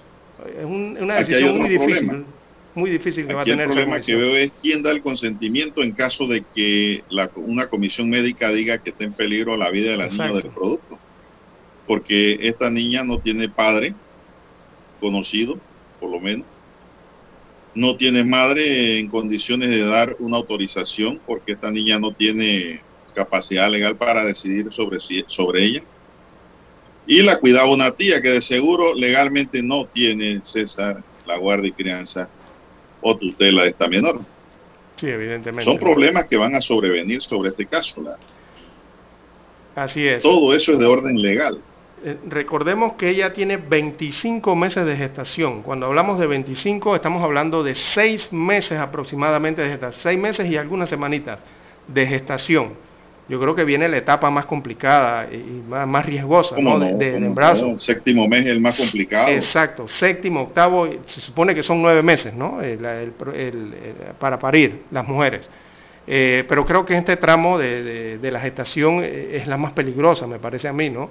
Y la de más cuidado, la de más atención y sobre todo que se trata de una niña que no tiene su cuerpo completamente desarrollado para eh, realizar esto, ¿no? Eh, eh, difícil, don, Juan de Dios, una situación bien difícil. Totalmente. Recordemos que ella está en el hospital del niño eh, Esquivel, en este caso, y allí la están atendiendo un cuerpo disciplinario, ¿no? Y le Eh, estamos hablando, don. César, del derecho. ¿Y qué pasó de la parte ética y moral? Eso es Esa lo que no, a, que, a la que la eclesiástica se opone. Exacto. La iglesia no ha dicho nada hasta el momento, o no le han preguntado. Entonces, digo, es una situación caótica la que vive el Estado, Lara, es el Estado ya, Exactamente. como tal, en el caso de esta menor, porque el Estado está llamado a proteger el interés superior del menor. Así es. ¿Cuál es el- la mejor protección que pudiera darle? Es lo que queda en la balanza para porque- estudiar y ser aplicado. Allí surge la pregunta de lo que siempre hemos hablado aquí en Omega Estéreo, don Juan de Dios. Por años, nuestros amigos oyentes no nos dejarán mentir, por años hemos hablado de este tema, del tema de la educación sexual. Eh, la- eh, eh, los adolescentes y los jóvenes, incluso ya hasta los infantes, vemos este caso, necesitan educación sexual, don Juan de Dios, que le hablen de estos temas, de estos temas. Necesitan de la información correcta para ayudarlos a protegerse de sí mismos y protegerse de otras personas, don Juan de Dios, en este tema de que tiene que ver con eh, la educación sexual. Eh, es la gran problemática que existe aquí con esa temática, por lo menos se avanzó un poco en los últimos años o en los últimos meses con incluir algún tipo de guías, parece que fueron aprobadas eh, en las escuelas, el Ministerio de Educación entró por allí después de una ardua lucha, don Juan de Dios, porque estos temas no son tampoco aceptados fácilmente por la sociedad panameña, pero miren, No, no. cuando se presentan estas situaciones, eh, yo le preguntaba, yo preguntaba ayer, yo, me, yo así frente al televisor me quedaba, en este momento, Mire, ¿cuántos padres que tienen a sus hijos al lado sentados también viendo noticias estarán hablando Eh, con ellos de este tema en específico? Y ayudándolos, asesorándolos, recomendándoles, educándoles sexualmente en casa. Yo me preguntaba ayer eso. Es más, mi hijo estaba allí y comencé a explicarle estas situaciones también. Y qué hacer, qué no hacer. Mira, te puedes proteger así, te puedes defender así. Tantas cosas, ¿no? Para protegerlo. Mire, don César, ya para cerrar este capítulo, en Panamá el aborto no está legalizado, ¿ah? En términos generales. Eso en muchos países sí está legalizado. Sin embargo, existen las dos condiciones de excepción para la, aplicación de la pena en momento cuando la concesión sea producto de un de una violación en la mujer, no importa la edad, ¿no? Y que ocurra antes de los dos meses de ese hecho, de esa violación y que la mujer quede embarazada. Y la otra es dependiendo de la condición eh, de salud en que se encuentre eh, la mujer y el producto. Allí entonces una comisión interinstitucional del Ministerio de Salud es la que va a recomendar los pasos a seguir. En eso estemos claros de que en Panamá pues esas dos excepciones eh, despenalizan el aborto, que no está consentido, ¿ah?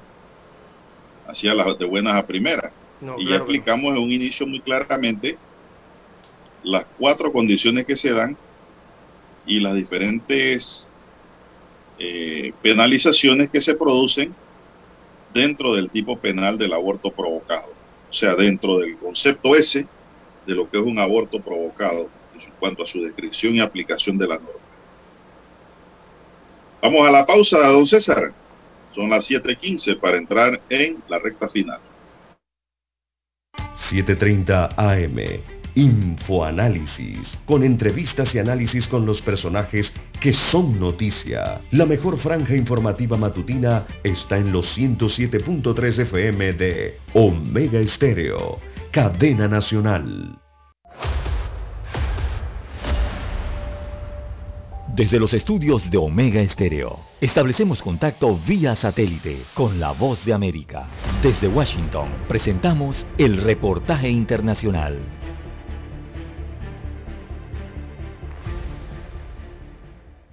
Tres meses después de las elecciones regionales en Venezuela, la Unión Europea presentó el informe preparado por la misión de observación que siguió el proceso electoral. En una rueda de prensa virtual, la eurodiputada portuguesa Isabel Santos destacó los siguientes aspectos a mejorar con miras a próximos comicios. El informe señala la falta de seguridad jurídica que provocó la inhabilitación arbitraria de candidatos el amplio uso de recursos del Estado en la campaña, el acceso desigual de los candidatos a los medios de comunicación. En este sentido, Santos, que fue la jefa de la misión, explicó que el informe cuenta con 23 recomendaciones. La primera se refiere a la separación de poderes del Estado, particularmente al Poder Judicial representado a su más alto nivel por el Tribunal Supremo de Justicia.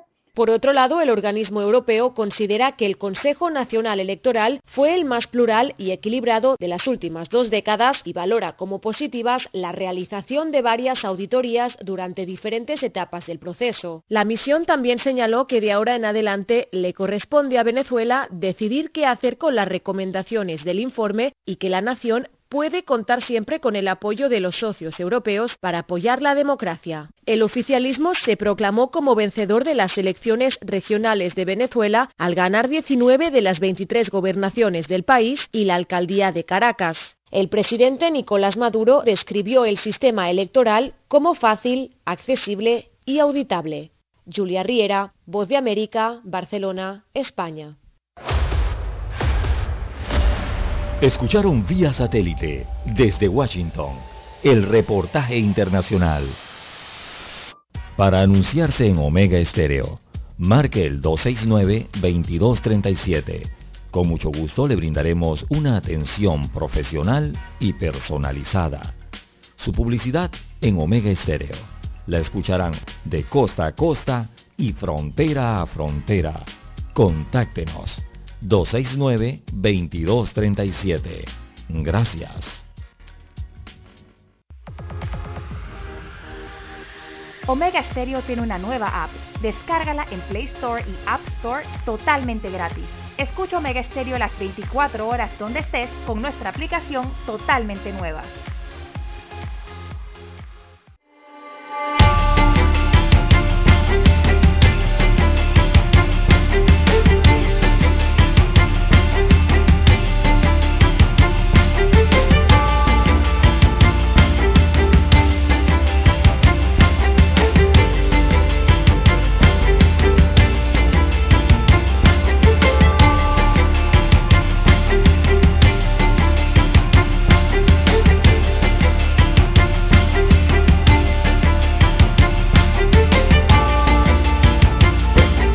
César, siempre se nos queda como una colilla allí pendiente. Oye, es que son tantas aristas. Ya para cerrar. ¿Qué hace falta en Panamá? Y lo hemos venido diciendo aquí durante muchos años en esta radioemisora. Educación y cultura sobre la materia, don César. Así es. Allí es donde tiene que entrar el gobierno o el gobierno que venga. Ya no hablemos de los del pasado, que no han hecho o han hecho poco o han hecho esfuerzos aislados en educar a la población y llevar cultura sobre estas cosas sobre estos temas de protección de menores, sobre estos temas de abuso de menores. Hay que educar y hay que culturizar a la población para evitar que esto ocurra, porque es imposible que en cada casa haya un policía vigilando a la familia. En cada esquina un policía vigilando lo que le puede ocurrir a un menor. Entonces, no hay mejor policía que la propia educación, don César que la propia cultura que los gobiernos promuevan a través de campañas, ahora que las redes sociales son gratuitas, claro, no aprovechan ese espacio para hacer producciones y cosas bonitas en donde no hay que pagar ni un centavo a ninguna a ningún medio. Exactamente. ¿Será que por eso no lo hacen? No sé. No, Porque no no se paga. Son las cosas que lo ponen a uno a dudar y pensar, ¿no? Porque quieren hacer todo lo que es pagado. Y las cosas que le pueden salir barato o gratis, eh, no lo hacen. Pero que eh, es el momento, Lara, que para que en Panamá eh, la CENIAF, el Ministerio de la Juventud, la Niñez y la Familia, el propio Ministerio Público, don César, la Defensoría del Pueblo, el Ministerio de Salud, el Ministerio de Educación, y si sigo diciendo Las no termino, universidades, todo. tengan todo. las redes inundadas de promociones y de campañas de educación e información. Porque en estos tiempos, Lara, hasta el maleante más pobre o hasta el hombre más pobre, trabajador también, tiene celular, Lara, y está en redes sociales. Y esto es una realidad. Es Entonces, que hay que aprovechar esos Exacto. espacios para llegarle con educación y cultura, sí, es, información. Es el cono- conocimientos. Exactamente. Porque Yo estas situaciones... muchos de nuestros oyentes no sabían lo que hemos explicado sobre el tema del aborto. No, hoy. para nada. Entonces digo, esas son las cosas que hay que hacer, pero tiene que haber un cerebro pensante y que pero- quiera trabajar, porque a veces pensantes pero no ejecutan. Exactamente. Tantas cosas han fallado en el tema de la educación sexual aquí en Panamá, que es que es así, cuando una cosa falla, eh, don Juan de Dios, usted la analiza en qué falló para tratar de mejorarla o tratar de que no vuelva a fallar. Eh, digo, eh, así es la esencia, ¿no? Pero vemos que siguen fallando las cosas, que siguen fallando, siguen fallando, y, y no se hace nada al respecto, ¿verdad? O por lo menos al nivel que debiera eh, Y realizarse. si se hacen, se hacen aisladamente. Exactamente. aquí debe haber una política definida en materia informativa sobre estos temas. De Exactamente. lo que es violencia y protección al menor. Eh, eh, eh, en este tema es educación, es educación, simplemente conocimiento. Eh, hay que poner en conocimiento a nuestros niños, a nuestros adolescentes, ¿verdad? Usted estudio que agarre, que saca la ONU, la UNICEF o cualquier institución internacional, todos los estudios demuestran lo mismo y concluyen en lo mismo, don Juan de Dios, que cuando se empieza la educación sexual antes de que los niños, de que los jóvenes se vuelvan sexualmente activos, eso ayuda a esta población, a esta parte de la población, los jóvenes y los niños, uno, eh, a pensar mayor en la abstinencia. Y dos, y lo principal que pienso yo es que se protejan en caso de que se vuelvan sexualmente activos o se protejan ante cualquier agresión como, bueno, la que ha ocurrido con esta niña, eh, don Juan de Dios, y que ha ocurrido con otras niñas de 9, 10, 12 años, y bueno, así la, cantidad que hay, ¿no? Eh, de casos que se han presentado. Entre más temprano se empiece con la educación sexual, mejor. Quizás sería bueno comenzar desde la primaria, don Juan de Dios, pero el problema es que, bueno, nuestro país, como muchos países en el mundo, hay tantos preceptos morales y sexuales que a veces estos temas no logran ser eh, gestionados y mucho menos ejecutados. Bueno, otro panameño fue asesinado en la frontera a escasos metros de la línea limítrofe de Panamá con Costa Rica. La víctima fue identificada como Héctor Sánchez Concepción de 42 años, quien residía en el sector de Selmira en San Isidro, Bugaba.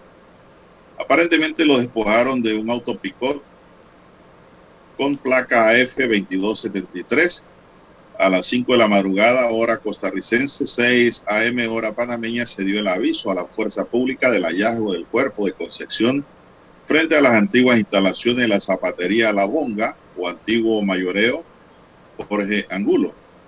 El cadáver se encontraba próximo a una maquinaria pesada que estaba estacionada en el lugar. Las autoridades de la OIJ de Costa Rica presumen que el panameño fue baleado en otro sitio y lanzado en ese lugar.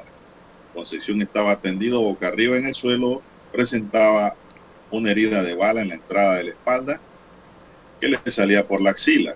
Trascendió que la víctima no tenía antecedentes del- delictivos, era miembro de una comunidad cristiana y se dedicaba a la venta de puercos y también hacía acarreos en su pick-up. Concepción dejó en, en orfandad a su esposa e hijos. Esto ocurrió pues ayer en Costa Rica, don César. Lamentable hecho, de Oiga, y se están suscitando varios hechos similares en el borde fronterizo y ya esto lleva semanas, don Juan de Dios. Eh, son constantes ya prácticamente, ¿no? Lo que está ocurriendo allí en la frontera entre Costa Rica y Panamá con estos casos o sucesos. Bien, las 7 Bien, se nos agotó el tiempo, señoras y señores. Así es. No hay tiempo para más.